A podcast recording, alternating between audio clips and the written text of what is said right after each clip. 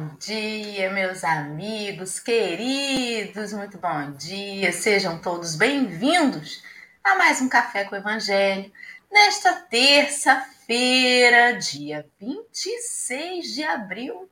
O mês is going out, tá acabando. É assim que fala, gente? Vocês que são bilíngues aí. O mês está acabando e esta última semana de abril teremos de novo o estudo do Livro dos Espíritos à noite na quinta-feira.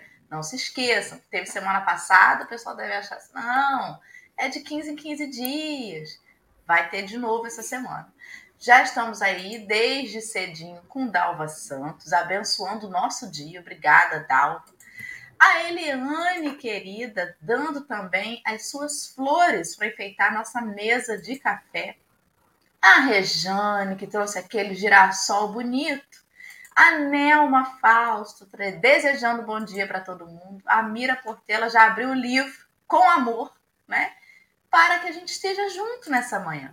Assim como Vânia Rigoni também já chegou. O Jorge Miachiro a Sônia Vale, com muitos corações. Obrigada, meus amigos queridos. Todos vocês são presença importantíssima para a nossa manhã de cada dia. Bom dia, Lê. Bom dia, povo amado e querido. Vocês já estão dispostos a começar o ano? O carnaval acabou. Hoje sai resultado das, das campeões lá do carnaval, mas ó, como diz o ditado, né, carnaval, a vida começa após o carnaval, então vamos levantar, sacudir a poeira, dar a volta por cima, que a vida agora já começou, né, Henrique? Bom dia, querido. Ih, tá bebendo água, Bom dia. desculpa. Já um cafezinho, um cafezinho para dar uma acordada. Bom dia, Lê, Dora, Marcelo.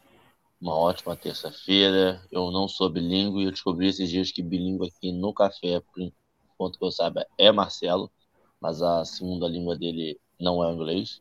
Ah lá. Eu, eu me pergunto quantas encarnações o Marcelo tem acesso aqui agora, porque um, uma só não é. Ele deve ter as já. Um bom dia. Marcelo, o reencarnado. Bom dia. Bonjour, mon ami. Bonjour, vous avez bien. É porque eu estudei as coisas doidas na vida da gente, né? Eu fiz faculdade de francês no século XIX. Menino da roça, né? Falei, vou estudar uma faculdade. E fui fazer, fui, fiz UF. Foi quando eu, eu frequentei a Sociedade Espírita Fraternidade. É umas coisas doidas que a gente vai buscar na vida da gente, né? E não terminei, é uma frustração. Realmente, na época, não tinha recurso para ficar em Niterói. É uma época que fazer que fita acadêmica era muito cara, mesmo sendo pública. Sabe, as meninas sabem disso, que mesmo a universidade sendo pública, é caríssima e socialmente dizendo a universidade pública ela não serve ao aluno que precisa, ao pobre, porque ela você entra 8 horas da manhã e tem sua última aula às 5 horas da tarde. Você faz cinco aulas de manhã, duas aulas de tarde para trabalhar. Então, a universidade pública aqui nesse país, mais uma vez, ela serve aos que a família sustenta, o pai paga, aquele hospedagenzinha, porque o aluno de universidade, a universidade pública não chega quem precisa. País estranho, né? Mas isso é assim desde sempre, isso não é de agora. Não vamos falar de governo, porque isso sempre foi assim, né? A vida é essa. E nós vamos aqui orando e perdoando, porque o negócio é fortíssimo. Uma alegria estar com vocês, agradecendo a oportunidade. Tem dias que eu acordo com um desânimo e hoje foi esse dia. Então, vou subir a vibração no decorrer desse, desse, desse, uma hora com os meus amigos aqui de terapia. É importante falar isso, né? Porque todo mundo vê a gente assim nesta alegria e acha que a gente está sempre com borboletas no estômago. Quantas vezes já fizemos o café com, gases. com um nó na garganta, com a vontade de chorar gases, imensa. Né? Muitas vezes até já chorei Acho que o único que eu não vi chorar aqui foi a Alessandra no café, né? mas acho que até Henrique eu já vi chorar. Então, a gente chora, a gente ri e a gente segue, porque essa Pucaí é longa. E quando pensa que acabou o desfile, tem mais desfile. Que tem o desfile das campeões e a gente vai desfilar de novo, né? Então, meus amigos, já está aí o link para você que precisa orar e perdoar com a gente. acesse aí o Testamento Xaveriano. O texto de hoje está no livro Ideal Espírita, que é um livro que foi psicografado pelo Chico e pelo Valdo Vieira. Este item 90 está aí, orar e perdoar. E esse aqui foi pelo Valdo Vieira, né? Esse nem foi psicografia de Chico, não. Esse aí foi Emmanuel através das mãos do Valdo. Então, antes da gente partir para a leitura, eu vou pedir aos meus amigos uma alma caridosa. Henrique, que já está fazendo prece por aí nas palestras, gostaria de Não. fazer uma oração rapidamente? Não, a prece tem que ser muito forte para levantar a moral do Marcelo, então não cabe. Alessandra, então faça esse, essa, que, essa caridade. Minha prece é muito forte para levantar a moral de Marcelo, não, hein? Vai, Ale, por favor. Ore. Ai, amigos queridos, é sempre uma alegria estar aqui com vocês, com a espiritualidade amiga. E como Dorinha lembrou, nem sempre chegamos aqui com um sorriso que é de dentro para fora, mas sim de fora para dentro, que não reflete o que está dentro do nosso coração. Assim como muitos que chegam aqui no chat, que passam pelo café depois, mas, Senhor Jesus, a única certeza que a gente tem todos os dias quando a gente acorda é que a gente quer te buscar. A gente quer a sua força, a gente quer a sua energia, a gente quer a luz, a gente quer paz, a gente quer saúde, a gente quer perdoar, a gente quer ser perdoado, a gente quer tudo, Senhor Jesus. A gente quer tudo. Mas que a gente tenha vontade, disposição para ir até Ti. Porque o caminho que nos leva a você, só nós podemos percorrer. Mas o caminho que você está até nós, ele já está feito, ele já está completo. Porque o seu amor já está disponível para nós. Basta que nós busquemos ele. Então, hoje te pedimos, porque ainda te pedimos, além de te agradecer, te pedimos tudo aquilo que o nosso coração precisa, que a nossa existência aqui nesse planeta necessita para continuar e que tu saibas, Senhor Jesus, o que cada um de nós precisa. Que o Senhor possa nos atender nas nossas miudezas, nas nossas necessidades, com muito amor, com muito carinho, com muito afeto, e que todos nós estejamos com as nossas mãos estendidas em direção a Ti, não só para receber, mas para poder trabalhar em prol da Sua seara de amor e de benesses nessa terra. Assim seja. Graças a Deus. Então vamos à leitura. Marcelo, eu tô com ele aqui também. Você tá? Tô aqui, vou jogar ele aqui. Já então tá achei ele aqui. Pode deixar. Só vai puxar aqui um. Ah, cair da tarde. Hum, achei. E... Vamos e... à leitura. Henrique Nefes, você pode fazer para gente aí a leitura na íntegra do texto? Leitura eu posso. Orar e perdoar. E quando estiverdes orando, perdoai. Jesus. Marcos 11, 25. Como poderá alguém manter a própria consciência tranquila sem intenções sinceras? De igual modo, poderemos indagar. Como sustentar o coração sereno durante a prece sem análise real de si mesmo. A oração, para surtir resultados essenciais de conforto, exige enfrentemos a consciência em todas as circunstâncias. Intenções estranhas e sentimentos propositalmente viciados não se conciliam com um clima favorável à segurança de espírito. A coexistência do mal e do bem no íntimo do ser impossibilita o estabelecimento da paz. Sentimentos odiosos e vindicativos impedem a floração da espiritualidade superior. A Deus não se ilude. E a oração exterioriza a nossa emoção real.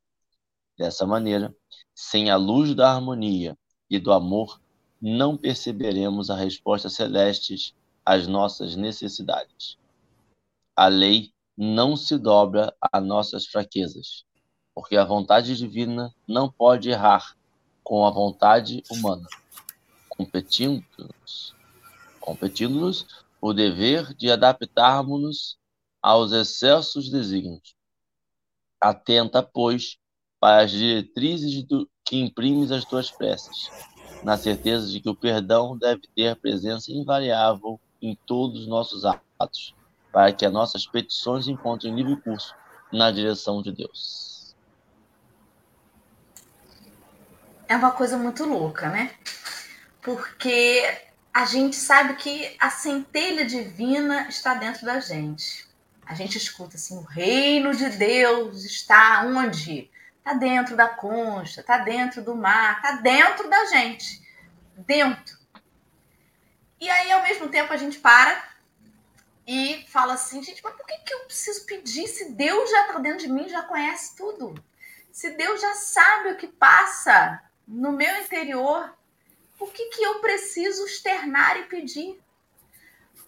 De uma forma assim, uma comparação, na terapia, tem algumas linhas de terapia que o terapeuta fica calado, tá nervoso, né? Você fala, fala, a pessoa tá só te olhando com aquela cara que você não tem noção, está te julgando, está pensando na morte da bezerra e ele tá parado. Porque é um processo de autoescuta. Sei vocês, mas eu tenho costume de ouvir os meus próprios áudios de WhatsApp para avaliar com que tom eu falei. Se eu falei, eu, geralmente eu falo, parece que eu estou brigando com a pessoa, porque eu tenho uma entonação assim de falar muito incisivamente. Aí depois eu mando em seguida um outro áudio pedindo desculpa. Olha, eu não estou brigando, eu só estou falando rápido. O ato de se ouvir é muito importante para se conhecer. A gente em silêncio tem muita dificuldade de acessar os nossos pensamentos. Mas quando a nossa boca fala, o que o coração está cheio, a gente se escuta. E muitas vezes se surpreende com o que a gente escuta sair da nossa boca. Tanto que tem coisa que a gente fala assim, falei sem pensar. Magoei fulano, falei aquilo sem pensar. Não é sem pensar. Às vezes é um ato falho, é algo que estava ali, que você pensava assim, estava no seu inconsciente, mas você falou.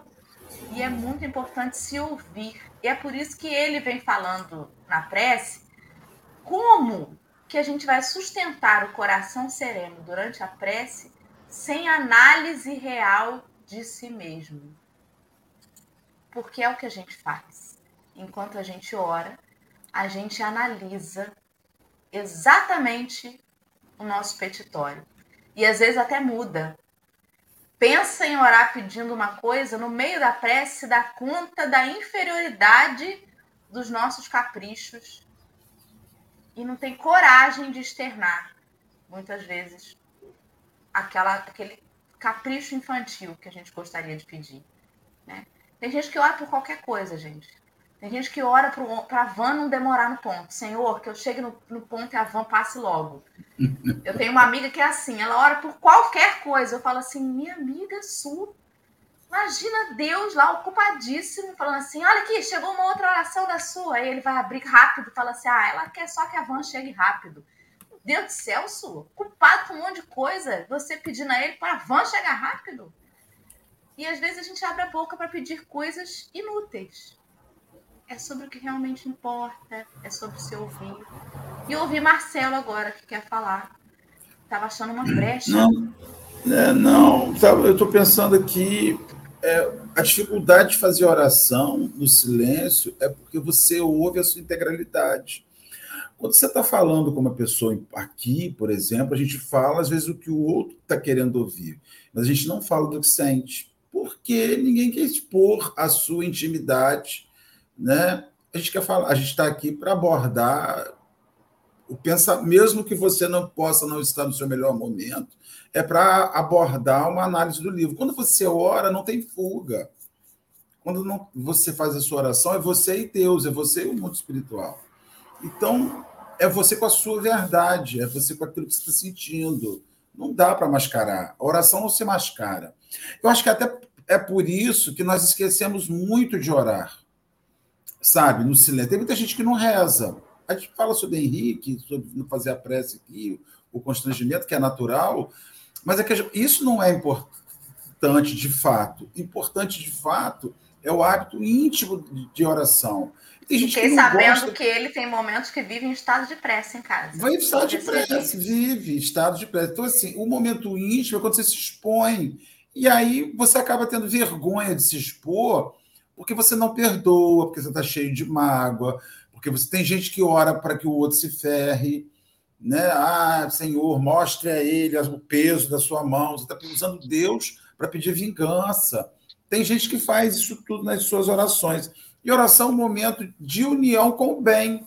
Quando você se une com o, o, o bem, é complicado você orar com mágoa, a não ser que você ore para se libertar da mágoa. Mas quando você joga a mágoa como uma moeda, veja, Senhor, o que ele fez comigo. Veja, eu só amei, Senhor. Mostre a ele que ele está errado. Tem gente que ora assim. E a gente está estudando um pouquinho e começa a ter um pouco mais de constrangimento de orar dessa maneira. Aí prefere não orar. Até eu conseguir me libertar um bocadinho sobre essa situação, né? Como sustentar o coração sereno durante a prece sem análise real de si mesmo é o terceiro parágrafo, uma pergunta que, que ele faz. Porque tem orações que viram uma discussão com Deus sobre essa pessoa, normalmente ligada a pessoas, né? A gente não tem mágoa de pedra. Ah, tô com ódio de uma pedra que estava no meio do caminho que eu chutei, arranquei a unha. Ninguém tem mágoa de pedra. Ninguém tem ressentimento de cachorro. Ah, eu tô com ódio do meu carro porque furou o pneu, é a implicância dele comigo. Se você sente isso, vai ter que ir para o psiquiatra, porque você está com raiva do que não pensa. A gente tem ressentimento de quem pensa e quem faz um, uma ação com a gente. Né? Esse processo é muito difícil. Aí você fica assim: eu quero rezar, mas o que eu sinto por Fulano não deixa. Estou travado. Vou ter um depoimento. Né? Eu tive um. Eu tenho um irmão já desencarnado, há 17 anos, e tenho um outro irmão, o mais velho, e hoje está com 61, vai fazer agora 62 anos. Nós temos oito anos de diferença. Esse irmão e eu, a gente se ama, mas se ama de uma maneira muito própria, com os distanciamentos sociais, né? Como a gente quase a gente vive numa pandemia há muitos anos, tentando alinhar os nossos perispíritos, reencarnação, perspectivas da vida diferente. Não que eu seja certo e ele errado, nem ele certo e eu errado, somos diferentes. E aí você tem que alinhar aquela pessoa, né? E em determinada fase da nossa vida, nós tivemos uma discussão muito séria que nos levou a ficar 11 anos sem nos falar. Eu já era orador espírita, médium, já era presidente de uma casa espírita, tinha fundado. Fiquei 11 anos sem me comunicar. Eu me sentava à mesa com ele, comia com ele e era como se tivesse ninguém ali. E vice-versa. Né? vice-versa. O que, que aconteceu com aquilo? Eu comecei a aumentar a minha oratória, a sair, e começaram a vir as, as encomendas de palestra. Ah, queríamos que você falasse sobre o perdão. Eu falei, não tem condição. Não estou preparado para falar sobre perdão. Ah, queria que você falasse sobre a, a amor ao próximo. De repente, eu me vi com a redução de assuntos de palestra, porque tudo que você fala permeia o amor, permeia o perdão. Mas tem algumas que você consegue dar engambelada e ir mais para o lado de ciência, o lado técnico. E eu fiquei 11 anos sem me comunicar com meu irmão. Chegou ao ponto da, da filha dele nascer e ela nunca tinha me visto nós nos, nos comunicarmos. E, e aquilo ali virou um vício, porque eu não sentia mais falta. Olha como é que são as coisas. O perdão tem hora que ele deixa de te perturbar e você acaba se acostumando à indiferença. Isso é tenebroso, porque vira um vício, vira um estado de conforto. Quando isso quebrou? Quando isso mudou? Ah, você fez uma oração, você teve um contato com São Francisco de Assis, isso mudou? Não. Isso mudou quando o meu irmão caçula desencarnou. Quando ele se foi, no dia do velório, ele morreu, a gente se resgatou na mesma hora. porque a gente viu que estávamos permitindo que o não perdão se alongasse e aquele irmão ficou 11 anos sem celebrar a vida com a gente. E assim, isso. Quando eu consegui me resgatar com meu irmão, nós nos resgatamos do perdão, todos os assuntos se tornaram possíveis para eu abordar. Não porque eu fosse um santo, mas porque eu não conseguia propor um, um caminho que servia para o outro, mas não servia na minha vida. Depoimento longo, né? Desculpa. Mas eu precisava falar sobre isso, porque a gente às vezes vai, vai deixando a mágoa tomar o espaço no coração da gente e depois nem tem mais mágoa. Interessante, sabe? Depois de um tempo não tem mais mágoa, passa a não ter nada. E você se acostumou com nada. A gente se habitua com não ter nada dentro da gente. E isso é tenebroso, porque você acaba ficando indiferente à pessoa. E aí, graças a Deus, hoje, somos os melhores amigos do mundo? Não somos os melhores amigos do mundo. Mas hoje construímos uma relação que é sólida, como é possível ser, do jeito que dá para ser. Viajamos juntos esse final de semana, estivemos juntos e estamos construindo a nossa relação. Mas eu estava indiferente, eu estava Aí você tem gente que perdoa, mas deixa ele para lá. Ai, que demora, que comentário. Ai, não faço mais nada hoje. O triste, Marcelo, é que esse depoimento seu ele não é uma coisa incomum, não. Muitos resgates ocorrem em partidas de entes queridos. Muitos. Impressionante como que é assim, ou briga de vez por causa de herança, ou resgata tudo que tinha que resgatar, né? Aí, Olha só, não estava nem lembrando hein, dessa, dessa, desse depoimento de Fabi, mas é uma verdade, né? Foi preciso acontecer uma coisa ruim para que as pessoas se resgatassem. Mas eu nem estava lembrando desse aí, não, porque eu já conheço tantos que na hora pululam na mente da gente essas coisas. É a lei, Henrique. Contem para nós. O que vocês acharam? Conte, a lei. Sabe o que, que eu lembrei quando vocês estavam falando? A gente tem o hábito de dizer assim: olha, a gente tem que rezar sempre para o outro, fazer uma prece para o outro estar bem. A gente não pode usar a prece para pedir o mal do outro.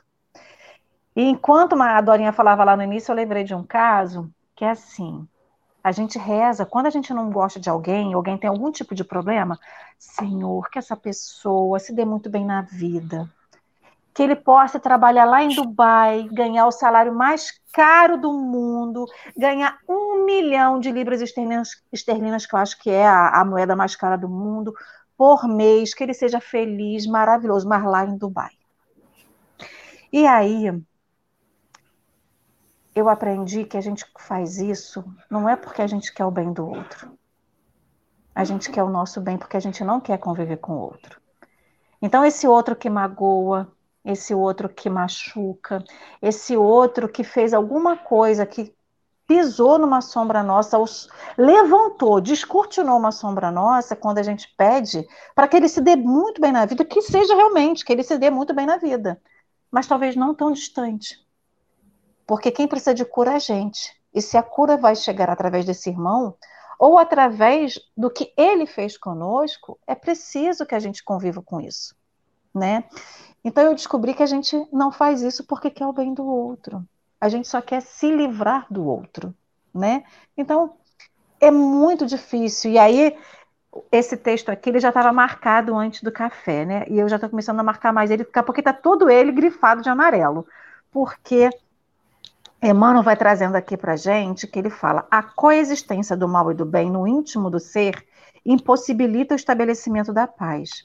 Então, o que, que é essa coexistência do mal, né? Poxa, eu não quero o mal do outro, eu estou rezando para que ele vá para Dubai. Ganhar um milhão de libras esterlinas. Isso é desejar o mal? Não, isso não é desejar o mal. Mas o que ele te fez, que suscitou alguma coisa em você, ainda está ali. Então a gente não está curado.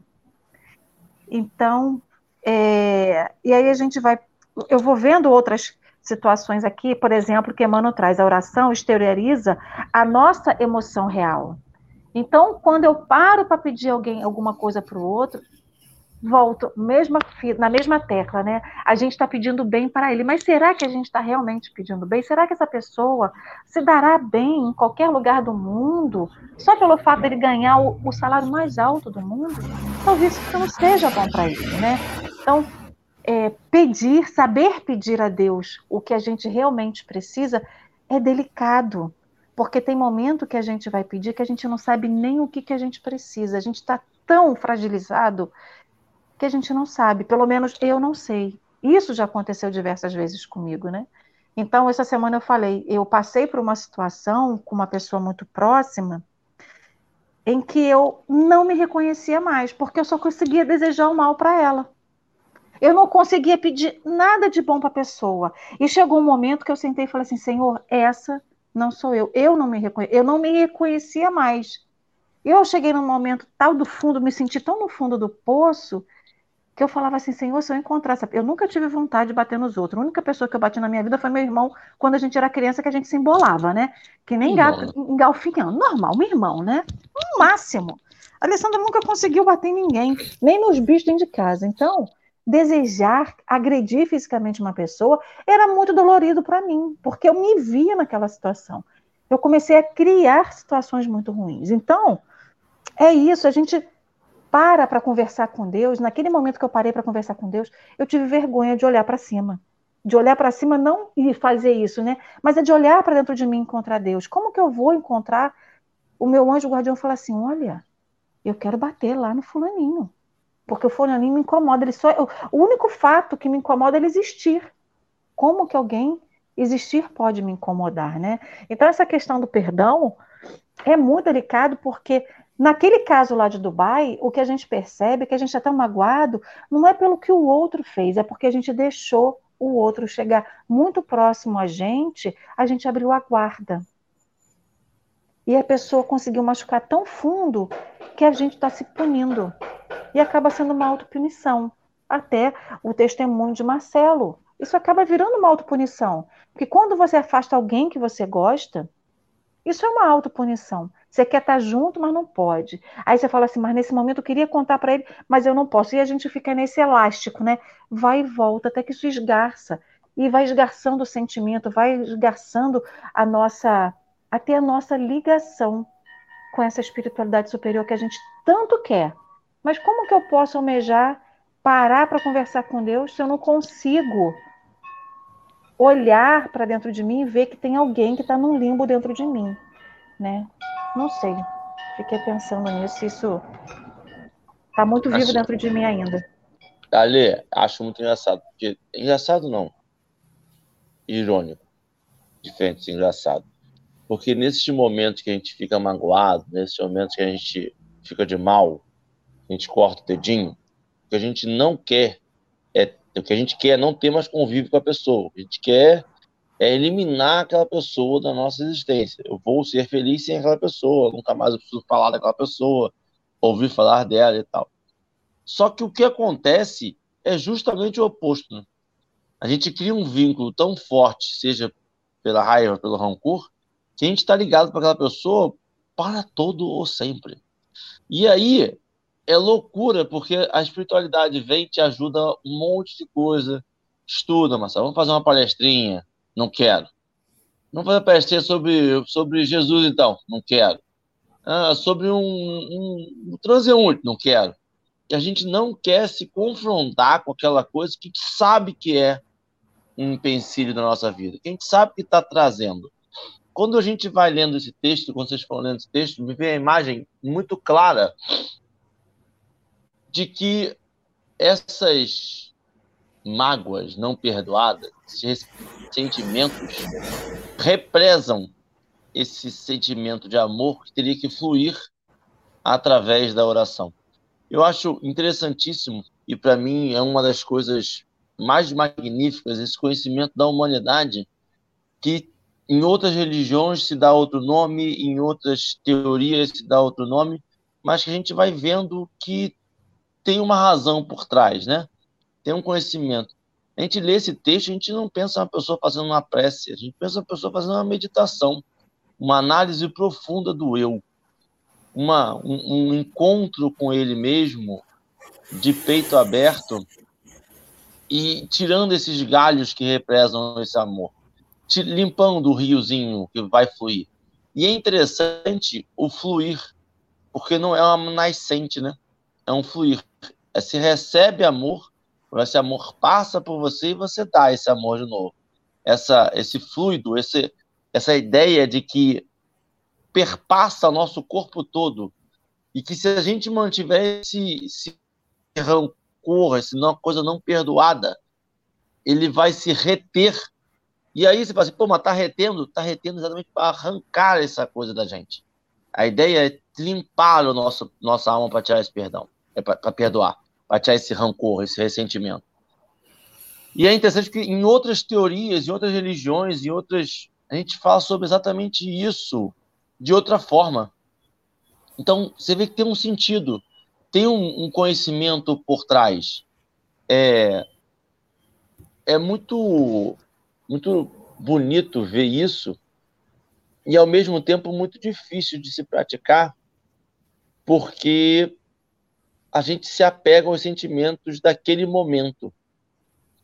E é, e é muito estranho até, porque assim, a gente para para pensar, todo mundo em algum momento, todo mundo, é, talvez é muita gente, uma boa parte da humanidade, pelo menos do meu círculo de amizades, em algum momento já ficou de mal com alguém.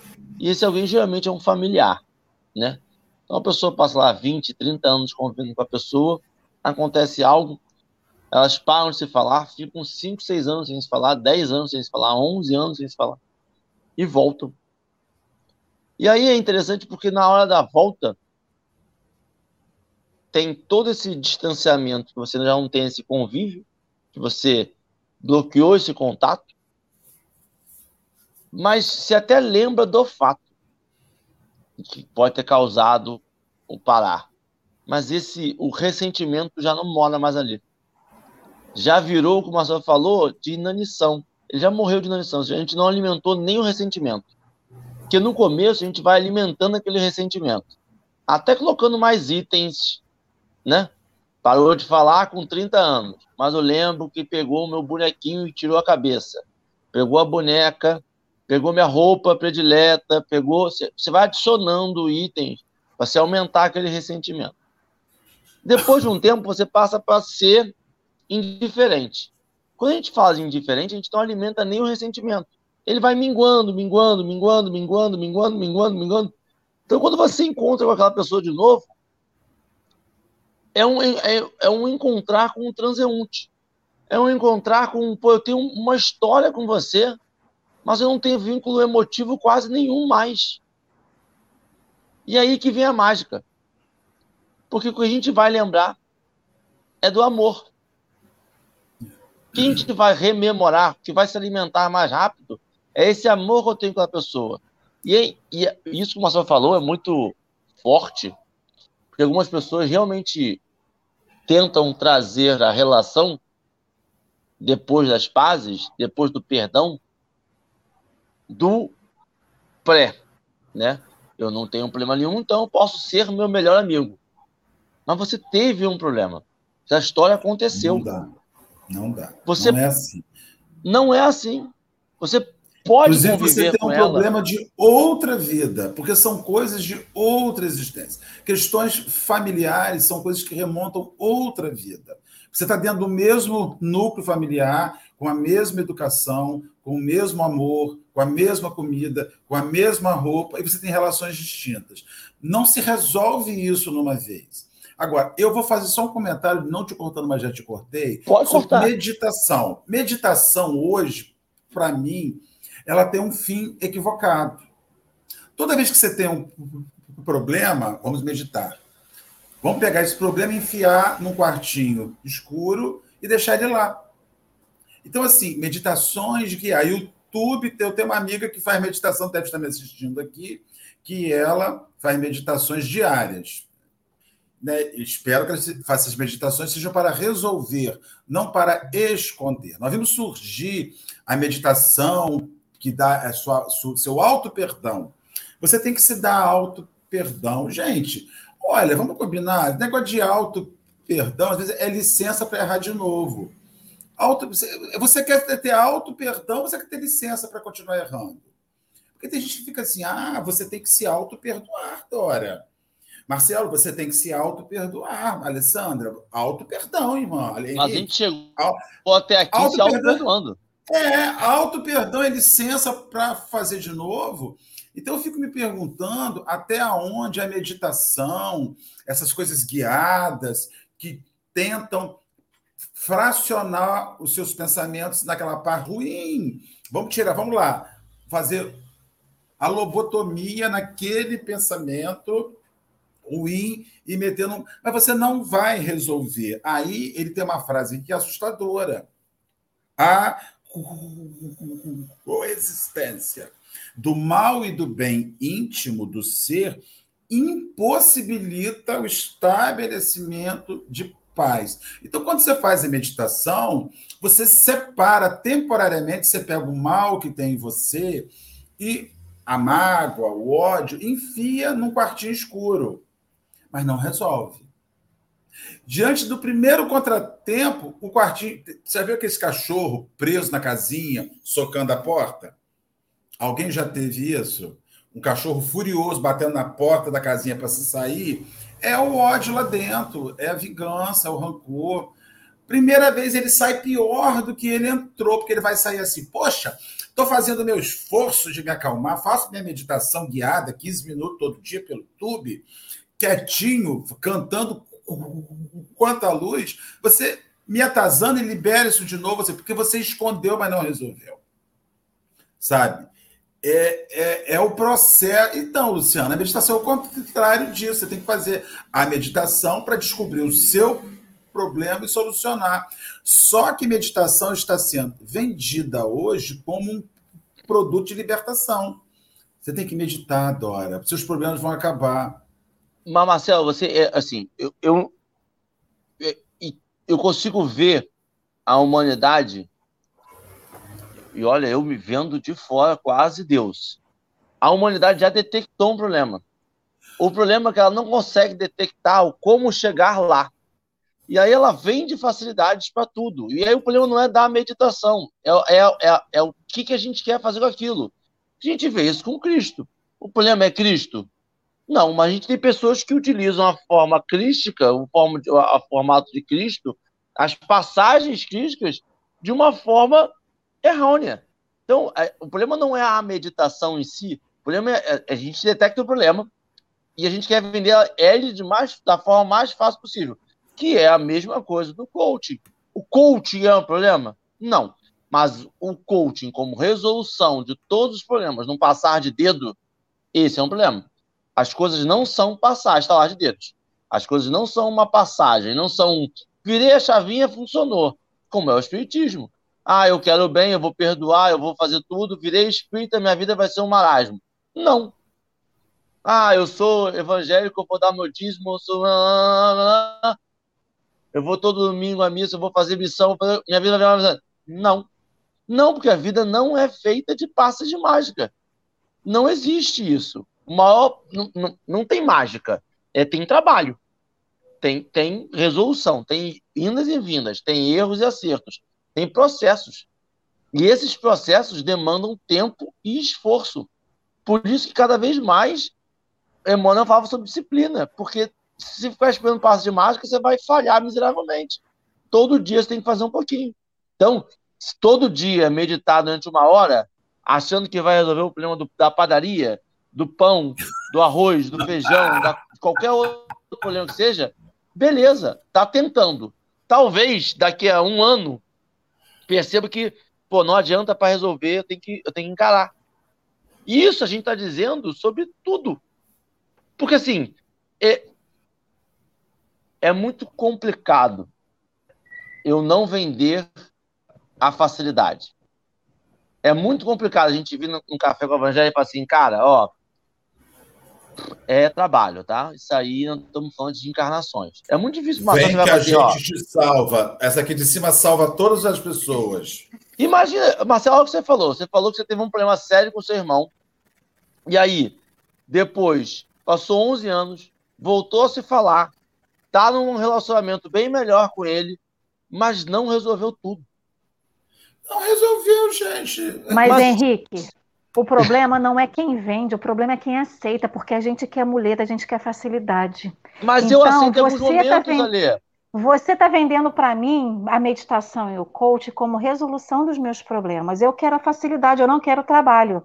Eu quero sentar e jogar tudo aquilo que eu não sei lidar no, no quartinho escuro e eles que lá que lutem para poder sair um dia, porque eu vou ficar, eu vou lutar para manter aquele negócio fechado.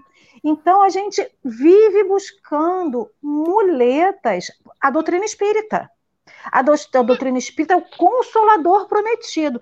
É o consolador prometido para quem quiser arregaçar as mangas e lutar, gente. Todo mundo fala assim, fora da caridade. Eu não estou consolado então, a doutrina, não, hein? Preciso dizer. a gente fala o seguinte: a, fora da caridade não é salvação. Então a gente acha que sair com o carro lotado de troço e fazendo um monte de caridade pelo ato de fazer, que ele vai salvar a gente. Porque eu vou estar salvo porque eu estou fazendo a caridade. Então, eu já estou salvo, porque fora da caridade não há salvação. A doutrina espírita é o consolador, ele vai, é um prometido, ele vai me consolar. Mas ele vai te consolar quando? Quando você estiver na fartura, na, na, felicidade, na alegria, ou quando você estiver na dificuldade, que se, será necessário você sentar e encontrar os seus sentimentos através da meditação, você sentar e pesquisar sobre um assunto, ir lá trabalhar, realmente suar, ser um tarefeiro, lembrar dos apóstolos que eles passaram para a gente poder tentar fazer alguma coisa, ou a gente vai querer comprar o primeiro pacote de venda de solução de problemas e de felicidade eterna. Então, a gente está indo lá buscar, porque tem alguém para oferecer, mas muito mais do que tem alguém para oferecer, tem alguém para comprar, tem alguém para aderir. Né? Então, Eu isso fala mais momento. sobre nós do que sobre os outros, né? Eu compro, curto e salvo posts de pessoas que dizem assim: sete dicas para fazer seu filho obedecer sem birra. Eu vou lá e curto na hora. Gente, tem espírita que vende Semana da Paz Interior, gente. Tem gente comprando, não tem? Ah, não, Semana da comp... Serenidade. É. Você, você já comprou a Semana da Serenidade? Não, que aí é caro. As sete dicas são mais baratinhas. então, a Semana da Serenidade você está comprando. Agora, eu só vou, vou terminar, porque eu já vou fazer a consideração. Falei para caramba hoje. Ele diz assim: aí ele vem uma frase aqui: a Deus não se ilude. Isso é assustador também e a oração exterioriza a nossa emoção real. Talvez é tão difícil a gente orar, porque quando você ora naquele silêncio, você está botando para fora tudo que você sente. E aí o seu esforço é esconder a situação ali. Aí, finalizando, ele diz assim: atenta, pois, para as diretrizes que imprime as tuas preces. Até prece tem um projeto. A hora de qualquer maneira. Não, não é hora de qualquer maneira. Não é hora de qualquer maneira. A gente fala assim, ah, orar não tem regra. Você não pode mentir na prece. Isso é uma regra. Isso é uma diretriz. Não faça jogo na sua prece. Não venda o seu produto. Não diga que a sua a cartilagem de tubarão que você vende da Araci, da Top Term, vai acabar com todos os seus problemas ósseos, porque não, não, não faça esse, esse... Mamãe comprou uma caixa, não comprou um vidro, comprou uma caixa, com 14 vidros de cartilagem de tubarão, comprou vidro para duas encarnações. Falei, mamãe. Aí começou a dar para o picombe que vende picolé, para o pipoqueiro, porque eu ia consumir aquilo. Então, assim, diretriz das nossas orações. Não enganemos a Deus. Não solte qualquer coisa. Não seja. A gente tem que ser pelo menos responsável na prece. Uma prece responsável é uma prece verdadeira, uma prece real. Olha, Senhor, eu preciso resolver essa pendência, me mostra o caminho de resolver essa mágoa. Sabe? A gente tem que parar de mim. A gente não fala a verdade, não digo que a gente minta. Mentir é, é invento. Mas a gente não fala a verdade no cotidiano. Tá gostando muito? Tô odiando o lugar. Tá, você adoro, não tô suportando. Se pelo menos você não aprender a ser sincero na oração, é uma diretriz, é um é, o projeto de prece é eu serei verdadeiro. Eu vou apresentar a verdade das minhas coisas. É uma diretriz. Obrigado, tá, gente? Foram minhas considerações finais. Prometo não falar mais. Ale, querida, faça as suas, por favor, meu amor. A minha consideração é que eu estou morrendo de vergonha, porque eu estou olhando para um monte de som para mim, um monte de coisa. Mas é, e um vidro de, de cartilagem de tubarão, que ela está olhando também. Pode mandar para cá, Marcelo, que tem duas, duas para consumir aqui a cartilagem de tubarão para sua mãe, para a gente ficar forte. Tubarão é forte, a gente vai ficar forte também, né? Ela quer comprar agora cogumelo do sol. Eu estou lutando para não comprar o cogumelo do sol. A mãe de Marcelo tem que tirar o controle remoto da mão dela dos canais de venda das, das redes, das, das, televisões por aí, mas é, essa questão, quando ele fala aqui, né, justamente essa fala que Marcelo falou, a Deus não se ilude.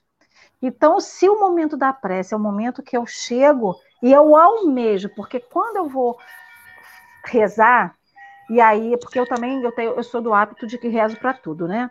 Então, por exemplo, eu adoro ir sentada na janelinha do ônibus, olhando para a paisagem, e em êxtase por aquilo ali, só agradeço pelo simples fato de eu poder ver aquilo e poder testemunhar aquilo. Para mim é uma prece de agradecimento para Deus.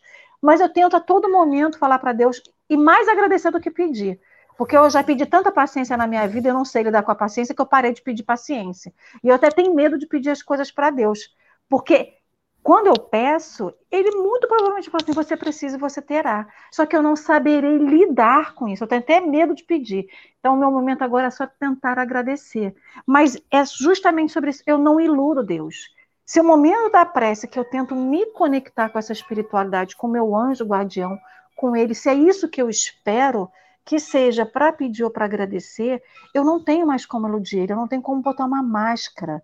Né? Não tem mais carnaval. Eu não boto uma máscara para esconder quem é a Alessandra e dizer para ele: olha, eu estou te pedindo isso, mas eu não sei dar aquilo em troca. Então, para mim, muitas das vezes, eu me calo no momento da prece do pedir porque eu tenho vergonha. Porque eu não sei ainda, às vezes, dar uma fração daquilo que eu peço a ele. E não é dar para Deus, é dar para aquele próximo que está muito próximo a mim, né? Eu estava falando aqui no café, não sei se foi no café, a gente tem dentro de casa mentores encarnados que a todo momento vão lembrar para a gente e falar assim: você realmente está fazendo isso que você está fazendo? E que lembram a todo momento, né? Como se fossem sinais de alerta a piscar e falar assim: se apruma. Quando for conversar com Deus, pelo menos fala a verdade, né? Então a gente não pode mais mentir porque a gente fica, da mesma forma que a gente pega esses sentimentos, taca num quartinho, né? Como o Marcelo lembrou, os bichos enjaulados, né? Aquela, aquela situação que fica enjaulada, gritando para sair, a gente não tem mais como fazer isso quando a gente conversa com Deus, né? Então, se a gente pede sempre a Deus que Ele faça o melhor, por que, que eu não tento fazer o meu melhor?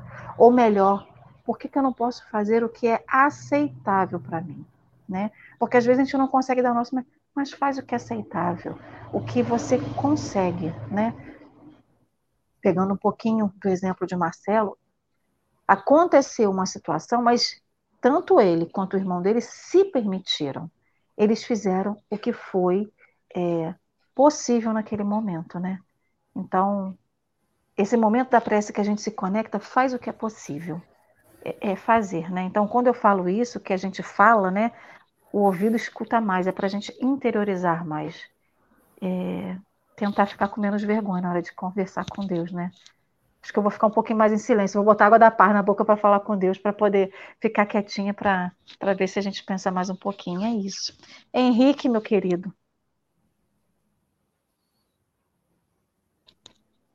Microfone. Ali, consegui.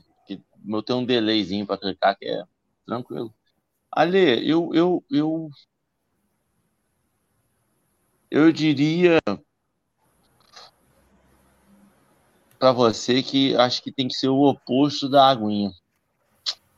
Tem que falar mais para soltar e, essa, e essas represas liberarem e a gente escutar. Porque agora, por exemplo, nesse momento agora, eu me vejo muito exatamente como minhas filhas, nesse segundo agora que vocês estão, estão lá em cima e se alguém passar na rua ou aqui embaixo, vai achar que elas se odeiam, que gritam, brigam, berram, assim, sete horas da manhã, É, é um, uma guerra surreal. Mas sabe o que elas querem? Um de nós dois deitado na cama fazendo cafuné. E aí a gente, eu me pego muitas vezes agindo assim, tentando chamar a atenção de Deus, dizendo que eu estou de mal, que eu estou fazendo birra, gritando, falando, eu não vou falar com você mais. Eu vou, ó, quer saber? Não falo mais nada. Deixa acontecer. Eu vejo isso, fazendo isso com eu fazendo isso com um, ente querido, com uma pessoa que eu quero que me dê um abraço e que eu não sei conectar. Então, assim como a terapia, Freud descobriu que muitas vezes quando a gente fala em voz alta, a gente fala assim, eu estou falando isso? Quando a gente termina de falar, fala, rapaz, mas não tem nada a ver com o que eu falei agora, né? Que doideira, não tem motivo para pensar isso. Que às vezes você, você passa, tem um exemplo aí de uma pessoa que uma pessoa entendeu errado uma frase, passou dois dias aí mal, para baixo, e quando falou, falou assim, pô, seria isso? É. Meu Deus, não faz sentido isso. Ah, é, não faz mesmo não.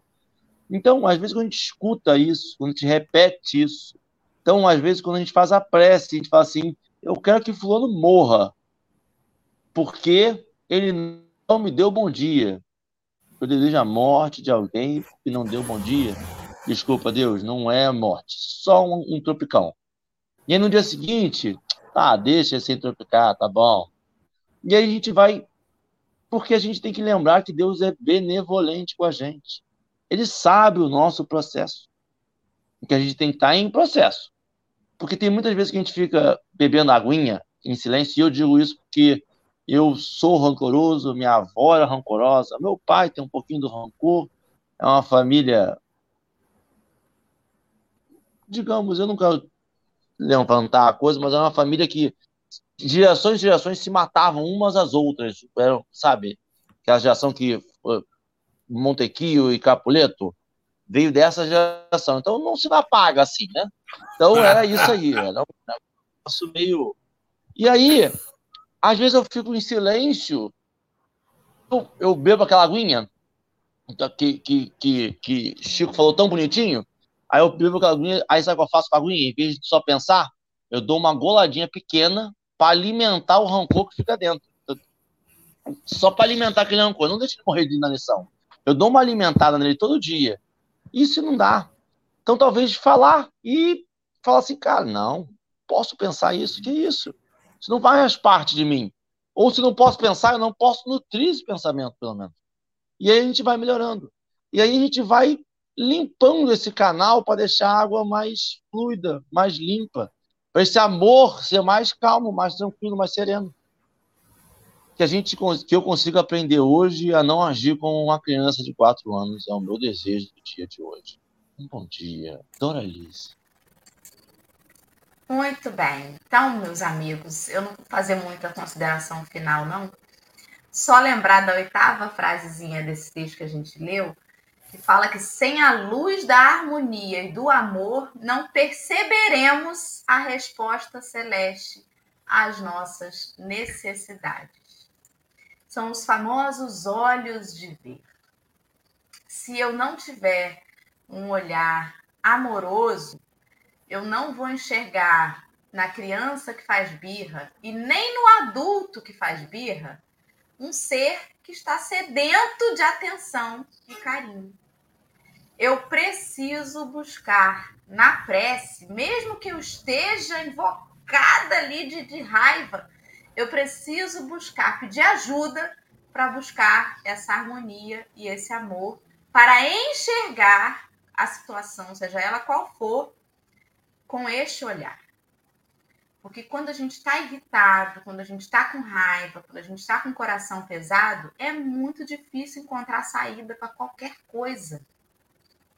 Inclusive para perceber as intuições dos conselhos benéficos dos nossos mentores. É igual quando o sujeito está extrapolando na bebida e você fala assim, meu amigo, não bebe mais não, já passou dos limites. Ele não não está na vibração de te ouvir. e dizer realmente você tem razão. Ele vai dizer você é um chato, você quer acabar com o meu barato. Então que a gente se coloque na vibração de ouvir e acatar os conselhos dos nossos bondosos amigos espirituais. É muito difícil. Não dá muitas vezes para limpar o coração para então orar. Às vezes a gente vai orar pesado, mas é reconhecer, Senhor, hoje eu não estou bem, né? Marcelo chegou falando assim: ó, hoje o dia acordei. E é nessa prece, Senhor, hoje você me ajuda aí que o negócio está feio pro meu lado. E é sobre isso. Que você tenha luz e harmonia e não espere uma tragédia acontecer para que as coisas tomem outra rota na sua vida. Assim eu digo para todos e para mim também, né? Então, Marcelo, já que você ficou aí por último, faça, além das suas breves considerações finais, a nossa prece de encerramento para mostrar que você conseguiu se animar nestes 56 minutos de bate-papo. Ah, meu Deus, vocês são remédio para mim, né? Vocês e o Cristo, graças a Deus. Você falou inicialmente que essa, essa mensagem foi psicografada por Valdo Vieira. O, o Valdo foi um médium espírita que abandonou a doutrina espírita, abandonou os preceitos espíritas em determinada época, justamente por quê? Vocês sabem por quê? Vocês já leram por quê que o Valdo deixa o movimento espírita? O Valdo era um médico ele foi um grande amigo do Chico, ele tirou o Chico de Pedro Leopoldo e o levou para sua casa em Uberaba, porque Chico tinha um problema seríssimo de retina, um descolamento de retina que Pedro Leopoldo não se tratava, e Valdo levou para Uberaba. Valdo foi responsável por levar o Chico para os Estados Unidos. O primeiro centro espírita fundado na América do Norte, Estados Unidos, foi fundado por Chico Xavier e o Valdo. O Valdo, então, um dia ele abandonou a doutrina. Por quê? Porque ele dizia que o Chico era bom. Ele não aguentava o Chico ser tão bonzinho. Ele não aguentava esse olhar de caridade que o Chico tinha para as pessoas. Isso incomodava ele. Ele queria que o Chico ocupasse o lugar dele. Olha. Ou seja, dá vontade de chorar. Mas que o maior médium do mundo que nós já tivemos ocupasse o lugar de maior médium de todos os tempos, mas ele se negava aquilo. Ele era um homem que lidava com pessoas e queria o perdão, e queria viver aquilo ali. E o, e o Valdo não suportava, ele fala isso, eu já vi entrevistas dele. Meu problema com o Chico é que ele era bom demais, eu não aguentava aquilo. As pessoas, ele tinha que ocupar o lugar dele. E ele era um homem de ciência, ele era um homem que voltava-se para a ciência. Ele sai da doutrina espírita e nega tudo, mas ele não pode negar isso que ele recebeu aqui, que ele já desencarnou, já está no plano espiritual, provavelmente acolhido pelo Chico, que muito amou. Foi um, um dos maiores amores da vida do Chico, foi o, o, o Valdo. Foi o grande companheiro de caminhada do Chico, foi o Valdo. Tanto que ele é o único médico que psicografa a duas mãos com o Chico. Você tem livros de André Luiz, Evolução de Dois Mundos, Mecanismos da Mediunidade, que a série André Luiz tem as mãos de Valdo, tem a mediunidade brilhante de Valdo Vieira. E ele não suportou a convivência com o Chico por esse perdão, por esse Chico perdoador. Esse Chico era massacrado e não levava para casa.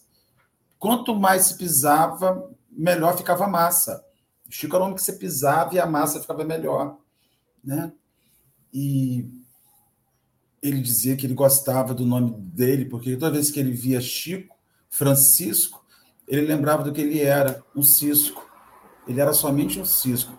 Certamente você já leu isso em lindos casos de Chico Xavier. Eduardo. Então, como um homem não joga fora, porque um amor não se joga fora, né? Mas como um homem se irrita com o outro porque o outro é bom, porque o outro perdoa, porque o outro ama integralmente, porque o outro não se colocou acima do que ele faz, porque o outro não virou personagem principal. Por mais que a gente tente transformar Chico Xavier no personagem principal da doutrina, ele negou isso a vida inteira. Ele não aceitou esse papel. Então, assim, esse é o sujeito que perdoa. Inclusive, perdoou o próprio Valdo. Nunca falou isso, nunca ressaltou uma mágoa, um ressentimento, nada, nada, nada e sofreu horrores, sofreu muito quando Valdo abandonou a ele, que era um homem que apanhava o tempo inteiro. A gente, Chico parou de, de apanhar com 62 anos de idade, quando a Tupi faz o, o, o pinga-fogo. Até o pinga-fogo, o Chico apanhou muito da vida. E apanhou literalmente. Foi preso, detido. Então, assim, e ele não guarda isso, não leva esse pacote. Né? Não levou esse pacote. E finalizando, uma coisa que o túmulo do Chico tem uma frase atribuída a ele, eu acredito que isso é a coisa mais maravilhosa que tem. Ele diz o seguinte: a, a minha vida eu ofereci a vocês, a minha morte me pertence. Então, assim, o que ele teve que fazer, ele fez aqui, morto da vida dele. Sabe? Ninguém vai mais. Sabe? Acho isso. Está lá na lápide dele em Uberaba.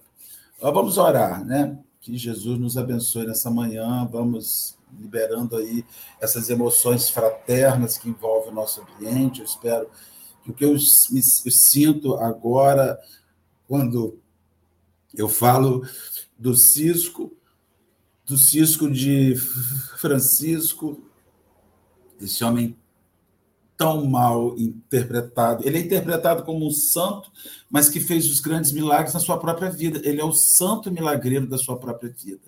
Chico salvou a sua própria vida vivendo aquilo que recebeu. Ele não salvou a nossa vida.